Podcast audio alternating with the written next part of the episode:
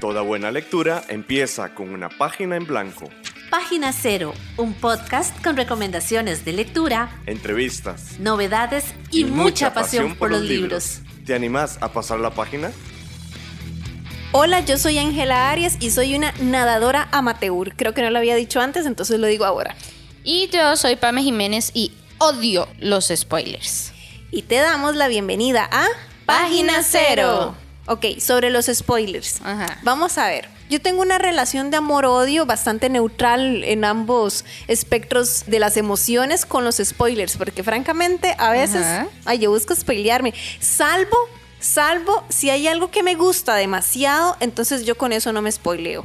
No, yo no puedo.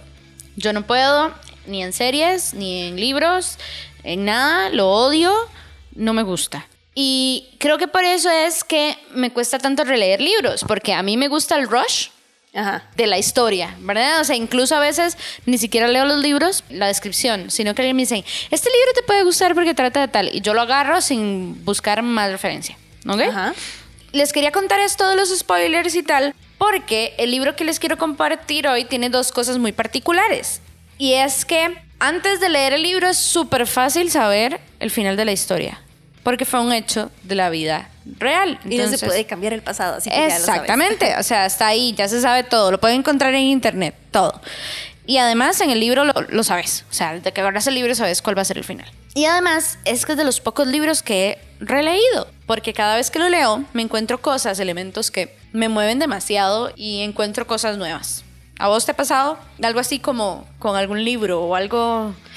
Sí, pero no con lo del tema de hoy, que el tema de hoy es no ficción. Entonces, a mí me pasa con los temas de ficción, pero como ya te dije, yo probablemente estoy construida de manera equivocada porque a mí me gusta spoilear.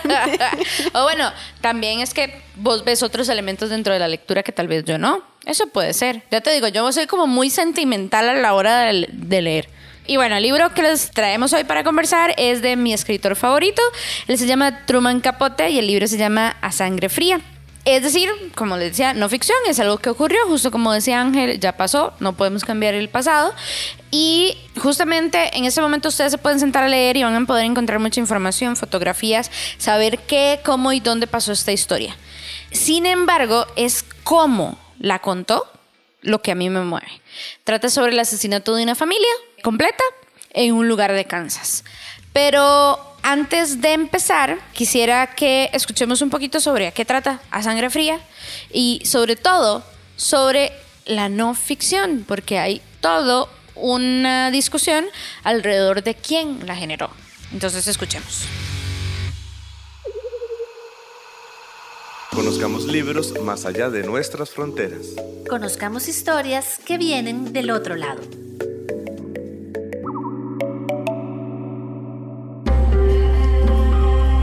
A Sangre Fría es una novela de no ficción del autor estadounidense Truman Capote.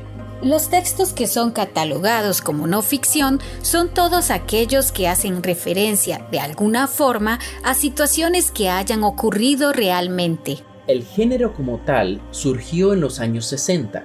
Sin embargo, existe una gran discusión sobre quiénes fueron los primeros en producir este tipo de escritos. ¿Fueron novelistas o periodistas? Para contarte un poco sobre esta historia, debemos viajar en el tiempo a los Estados Unidos. En las salas de redacción de los periódicos se comenzó a trabajar en nuevas formas de contar las noticias. Un nuevo estilo que ponía en entredicho la manera tradicional de hacer periodismo, que buscaba contar historias desde adentro, que incorporaba elementos como los diálogos, los monólogos y mezclaba géneros. Todo esto sin faltar a la veracidad de los hechos. Autores como Tom Wolfe, John Sack y Hunter Thompson trabajaron en esta línea e incluso llegaron a publicar libros. Es en 1966 que Truman Capote aparece en la escena con su libro A Sangre Fría y con la que decidió presentar un nuevo género literario que él acababa de inventar, la novela de no ficción. Probablemente en este momento te podés estar preguntando, pero bueno, ¿cuál es el problema? Pues que los periodistas como Tom Wolfe alzaron la voz para decir, ¡Hey! Esto en realidad lo venimos haciendo los periodistas desde las salas de redacción. Lo publicamos en periódicos y revistas. Tom Wolfe indicó que las técnicas que utilizó Capote para recopilar la información y crear esta novela no se diferenciaban de la labor de una persona periodista. La única diferencia es que lo había publicado como libro. Básicamente, literatos y periodistas se enfrentaron. Según Romina Laura García de la Universidad Nacional de Mar de Plata, Argentina, esta discusión se genera para determinar cómo legitimar un género que queda fuera de las clasificaciones tradicionales. Al final de la historia y a pesar de las discusiones, tanto Capote como Tom Wolfe y Norman Mailer, al igual que otros periodistas, son considerados como los padres de lo que hoy conocemos como nuevo periodismo.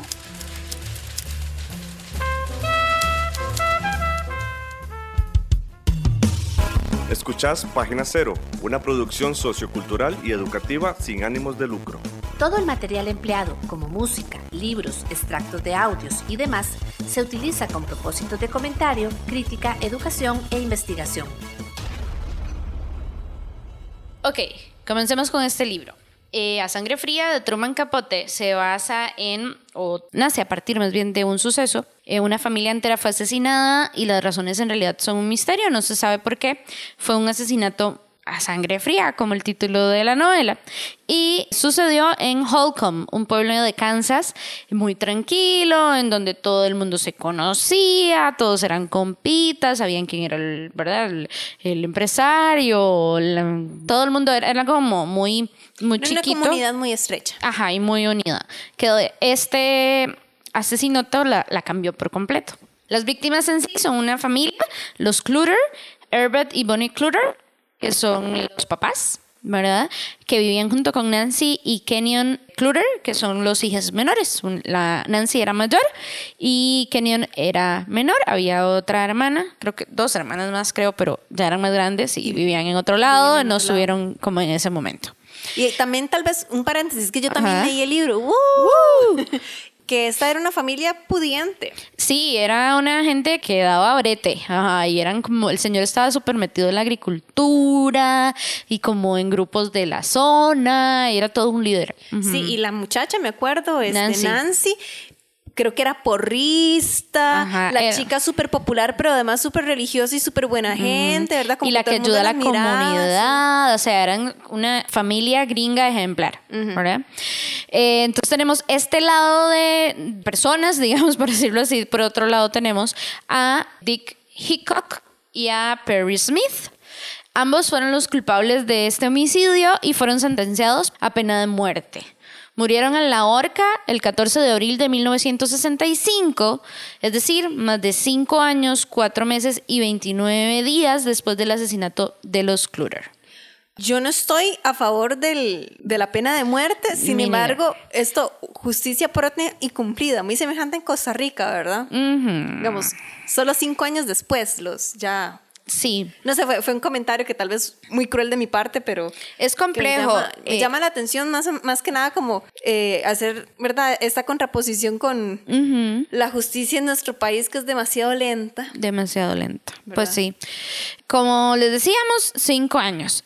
Cinco años para lograr tener como un proceso legal que ¿verdad? Y determinar que los jueces tomaran la decisión de si iban a la horca o no estas, estos dos seres humanos. Pero también son cinco años de investigación de Truman Capote. Aquí quiero hablar un poquito de Truman. Más adelante eh, les vamos a presentar como una sinopsis de quién era él. Yo lo amo muchísimo y al mismo tiempo lo odio. muchísimo. voz adelantada. Ajá, en, en, el, en el piloto.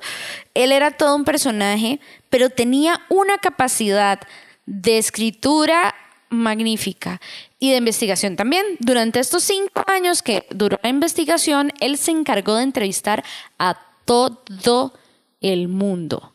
Y cuando digo todo el mundo, es todo el mundo. O sea, entrevistó amigos de la familia, posibles sujetos de investigación, entrevistó a la gente que llevó el caso, a los asesinos. O sea, es decir, él leyó, pidió la transcripción de muchos eh, documentos de la policía para poder investigar.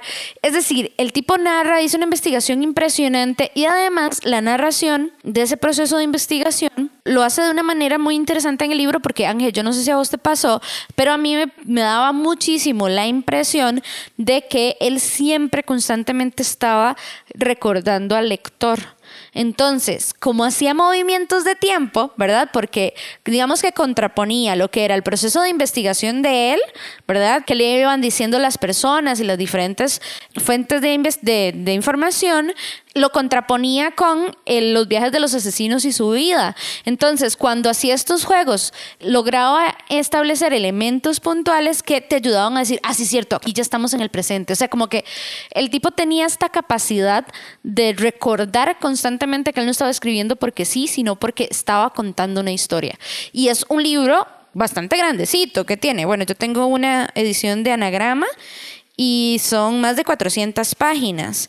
Es una historia, pero... Yo no la siento, digamos. Exacto, es que eso es lo maravilloso y por eso les digo que me mata cómo escribe este hombre, porque yo siento que él constantemente está pensando en quien lo lee. Él en una entrevista, que de hecho les vamos a dejar en el blog, decía que él escribía con el oído. Él escribía para ser escuchado. Por eso que la, gente no sentía la, la lectura, ¿verdad? Justamente por eso a nivel de investigación, y, como ustedes saben, ya les hemos contado, nosotras ambas somos periodistas, esa fue la parte que a mí me, me mató de este libro, tiene una investigación enorme, pero además creo que el autor lo, lo logra, digamos, cerrar en un círculo completo por las descripciones.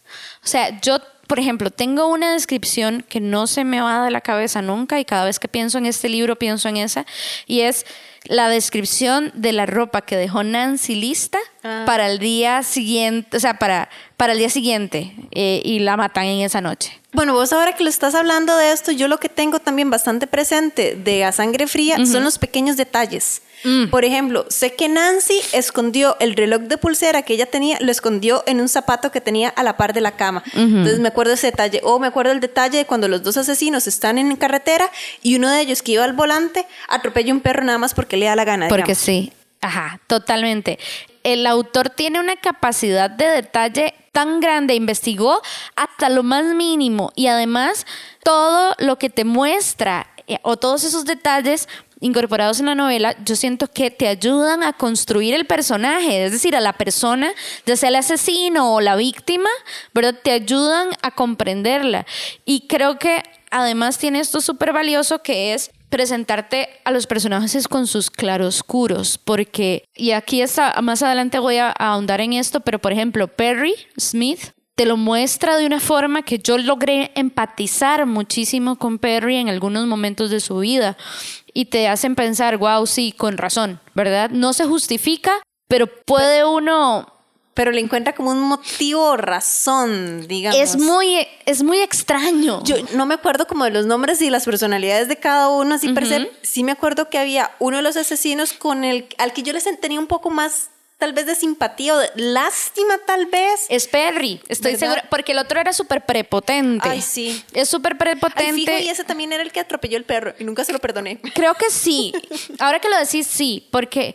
Y, y eso es un elemento sorpresa para mí dentro del libro, porque vos vas leyendo y vos dices, ah, sí, ya, ya sé por dónde va esto digamos, como que uno era el más cruel, el más manipulador, el otro claramente también tenía sus issues, no era ninguna blanca paloma. Tenía un montón de cargos de otras cosas. claramente, este el otro le sacaba ventaja y lo manipulaba para poder llevar a cabo todas esas, Exacto. esos asesinatos. Y entonces el, el, autor te logra establecer la dinámica que tenían las víctimas ¿verdad?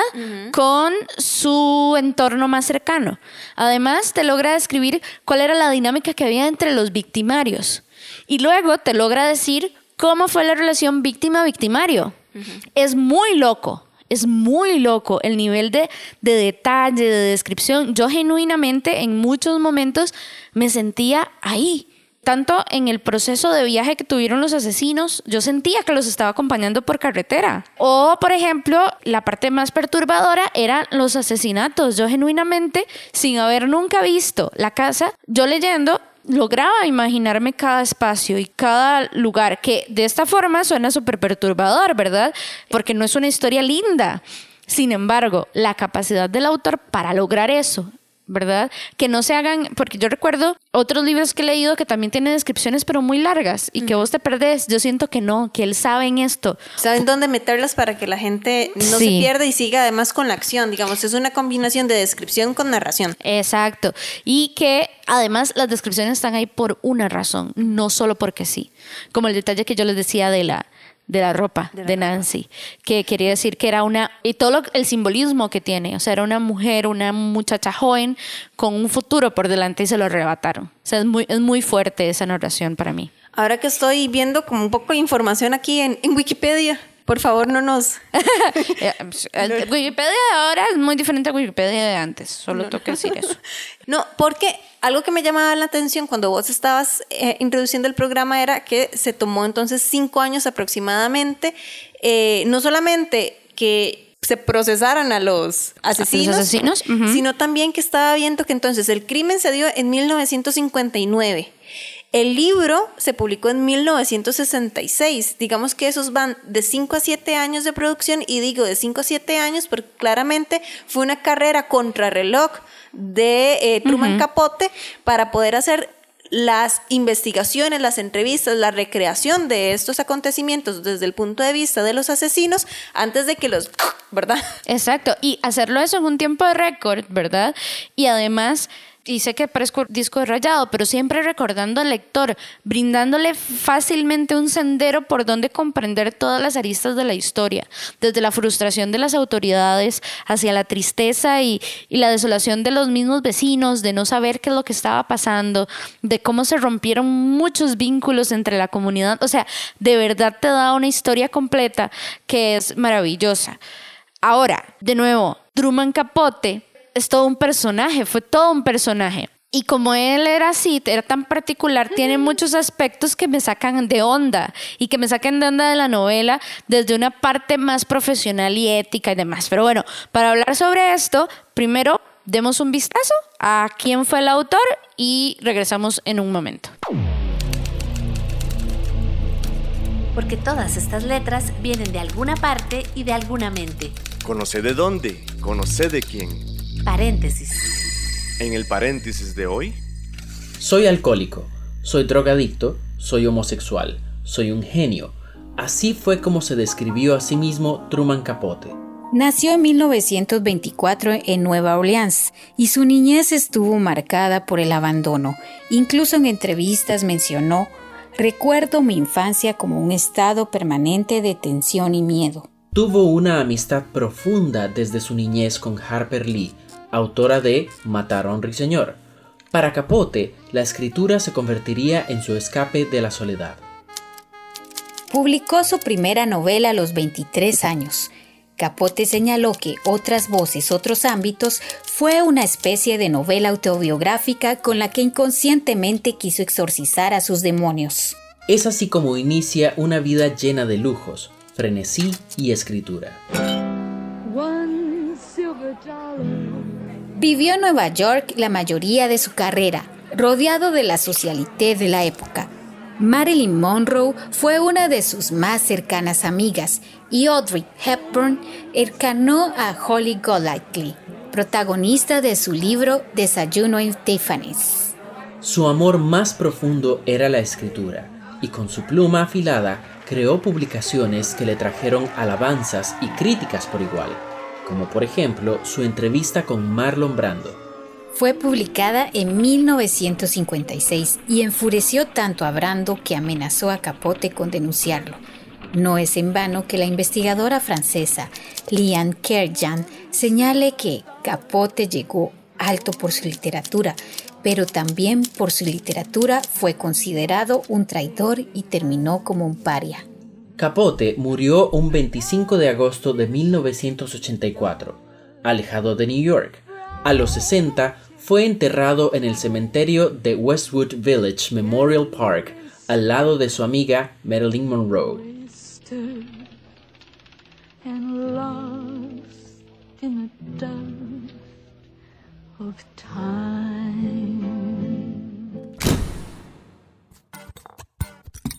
Página Cero es una producción gratuita para amantes de los libros. Pero para mantener el podcast necesitamos una ayudita.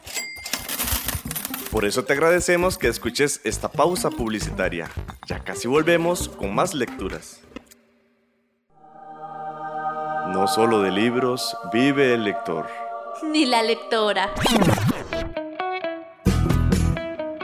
Si te gusta Página Cero, por favor considera apoyarnos con tu patrocinio en Patreon.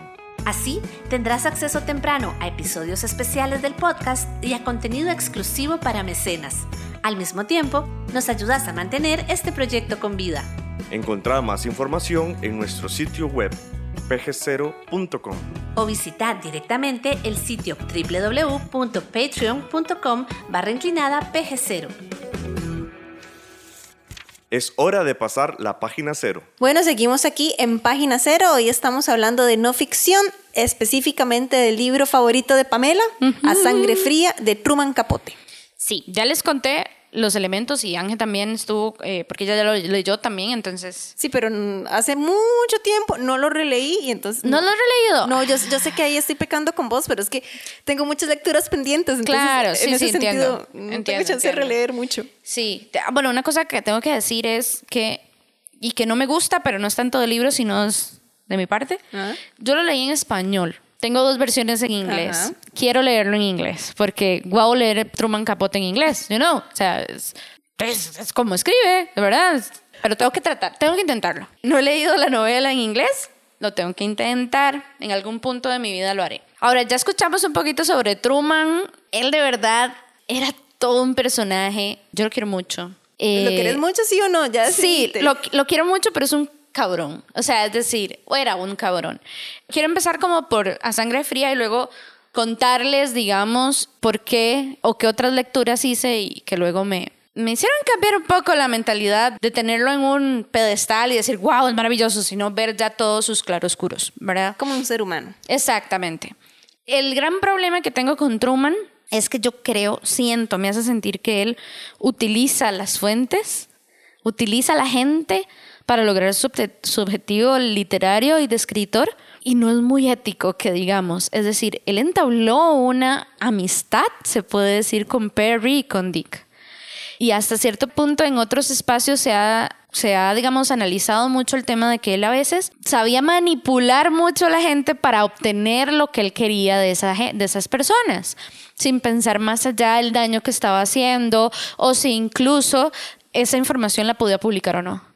Las conversaciones con Perry con Dick, incluso mucha gente decía que eh, hay teorías de gente que dice que él tuvo una relación con Perry o que sentía cierta atracción y se sentía hasta cierto punto identificado con Perry, y creo que en el libro también él lo menciona un poco, pero la manera, o sea, te dan tantos detalles tan íntimos de los asesinos, por ejemplo, que a mí me hace pensar a veces si esta persona genuinamente sabía que Truman lo iba a tomar todo para su novela y no lo estaba diciendo en un espacio de confianza.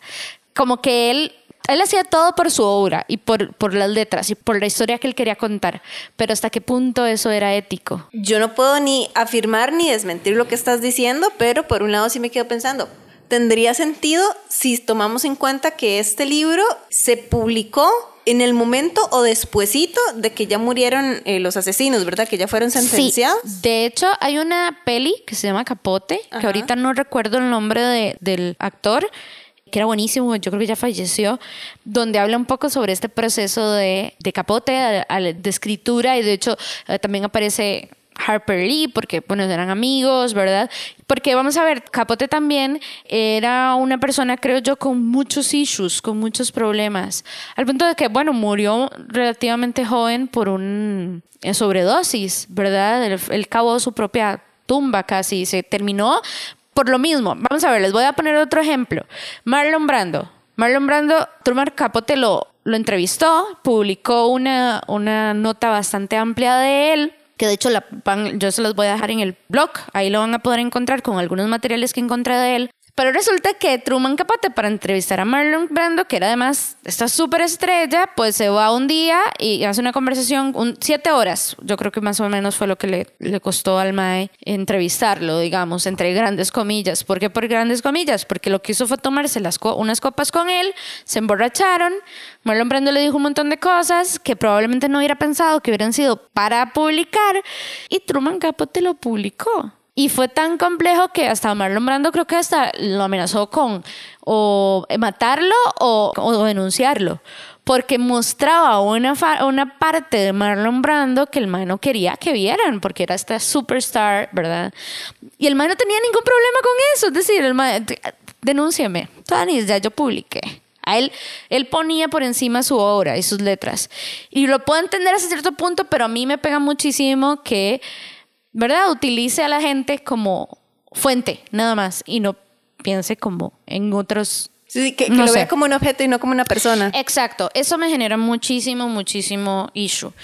Y bueno, luego que el, en otro libro que ahorita en, en- para el fin de les vamos a les voy a recomendar, entonces quédense por ahí. En ese Truman hace declaraciones súper machistas. Y yo decía, no, ¿por qué, amigo? No puede ser si yo te quería tanto. Entonces, por ejemplo, creo que en una lo que dice es como que divide a las mujeres en dos, en las niñas y las mujeres. Y para poder ser considerada totalmente mujer, tenías que compartir características como con Marilyn Monroe, de mu- mujerón. Y, y si no compartías ese nivel de sensualidad y de tal, Y de no, inteligencia, porque Marilyn Monroe. Sí, exacto. Pero si no compartías todos estos elementos, entonces ya no eras mujer. Bueno, vos que me contabas que Marilyn Monroe y él eran besties, best friends. Besties, ¿verdad? super besties. Bueno, que también a mí me pega porque Marilyn Monroe es una figura que lamentablemente se ha sexualizado demasiado al punto en que solamente se le dice es que es la rubia guapa, pero la chavala era demasiado inteligente y Súper sensible además, ¿verdad? Súper consciente de las luchas de otros seres humanos. Sí. Entonces, A Truman le pegó muchísimo la muerte de ella porque se dio cuenta por un periódico y le escribió un texto, creo que está eh, publicado dentro de Música para Camaleones, que es un libro que él tiene. Súper, yo me acuerdo, lo leí y, y me pegó mucho. De hecho, son una de, de las narraciones de ese libro que más me gustan. Sí, o sea, él me parece maravilloso, me parece un tipo hiper inteligente, constantemente. Uno lo lee y sabe que está leyendo a alguien. con cerebro. Sí, totalmente. O sea, las descripciones, las palabras que utiliza, todo es, es impresionante.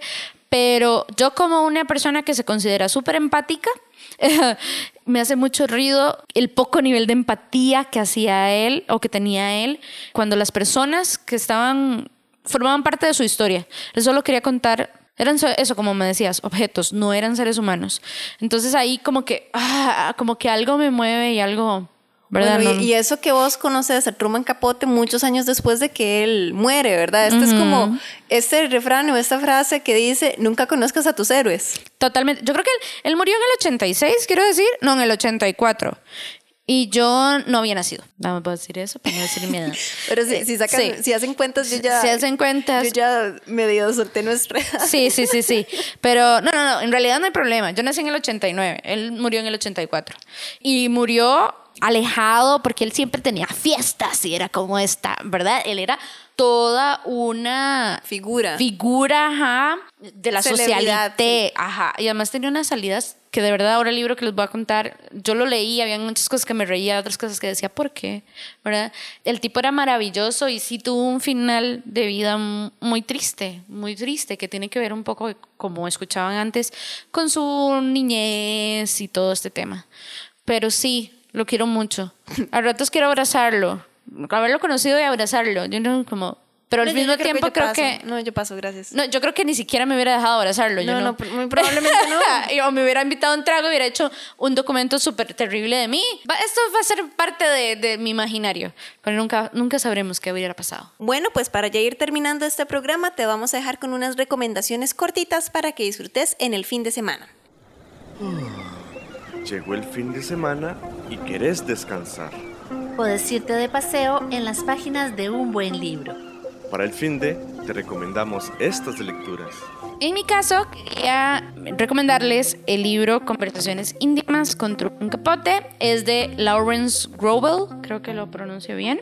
Es publicado por Anagrama. Básicamente es un documento, eh, un libro que recopila conversaciones que este autor tuvo con Capote. Y aquí se va a encontrar de todo. Capote hablando mal de mucha gente y hablando bien de otra. Habla de Marilyn Monroe, eh, de Jack Kennedy, habla de Tom Wolfe, que se los presentamos antes en las cápsulas, de Marlon Brando, incluso de Mick Jagger. Es un libro súper interesante que nos muestra a, a todo este personaje, a Truman Capote, todas sus aristas. Impresionante. Eh, mi favorito fue el de Marilyn Monroe, así que creo que es perfecto para un fin de semana. Y yo también les traigo una recomendación bastante breve, se llama Un día más con vida de Richard Kapuczynski. Él, al igual que Capote, también era periodista, pero en este libro, que también es publicado por la editorial Anagrama y que tiene apenas 182 paginitas, este es un recuento de la caída del colonialismo portugués en Angola y en 1975 es cuando los blancos abandonan el país para escapar de la guerra de independencia. Entonces aquí vamos a ver todas las transformaciones que se dan en la capital Luanda durante este proceso. Estas fueron las recomendaciones de lectura para este fin de semana. ¿Te apuntaste alguna? Estamos en la red. Búscanos en Facebook, Twitter, Instagram y YouTube. En estas redes sociales nos encontrás como PG0. Vos también podés sugerirnos lecturas. Unite a nuestra página de Facebook y contanos cuáles son tus libros favoritos y por qué. Cada semana, las sugerencias más atractivas aparecerán en nuestra lista de deseos en redes sociales. Y también las consideraremos para futuros episodios. Búscanos en Facebook como PG0. Y bueno, muchas gracias por habernos acompañado en este programa. Los invitamos a que nos escriban, ¿han leído Capote? Sí, no, han visto a Sangre Fría, porque hay película. Hay dos versiones, creo, de peli.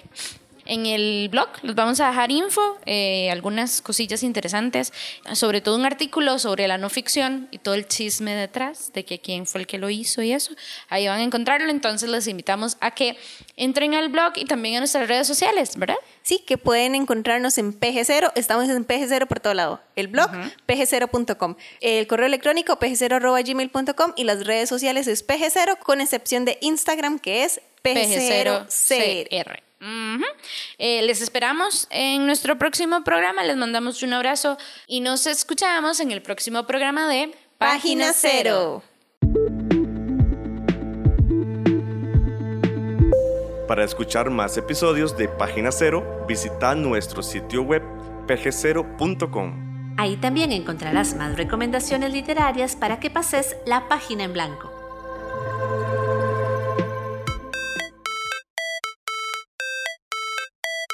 En esta producción participaron Sadie Salas, Manuel Zumbado, Carol Ríos Cortés. Y Esteban Zúñiga. En locución, Página Cero es una producción de Pamela Jiménez. y Ángela Arias.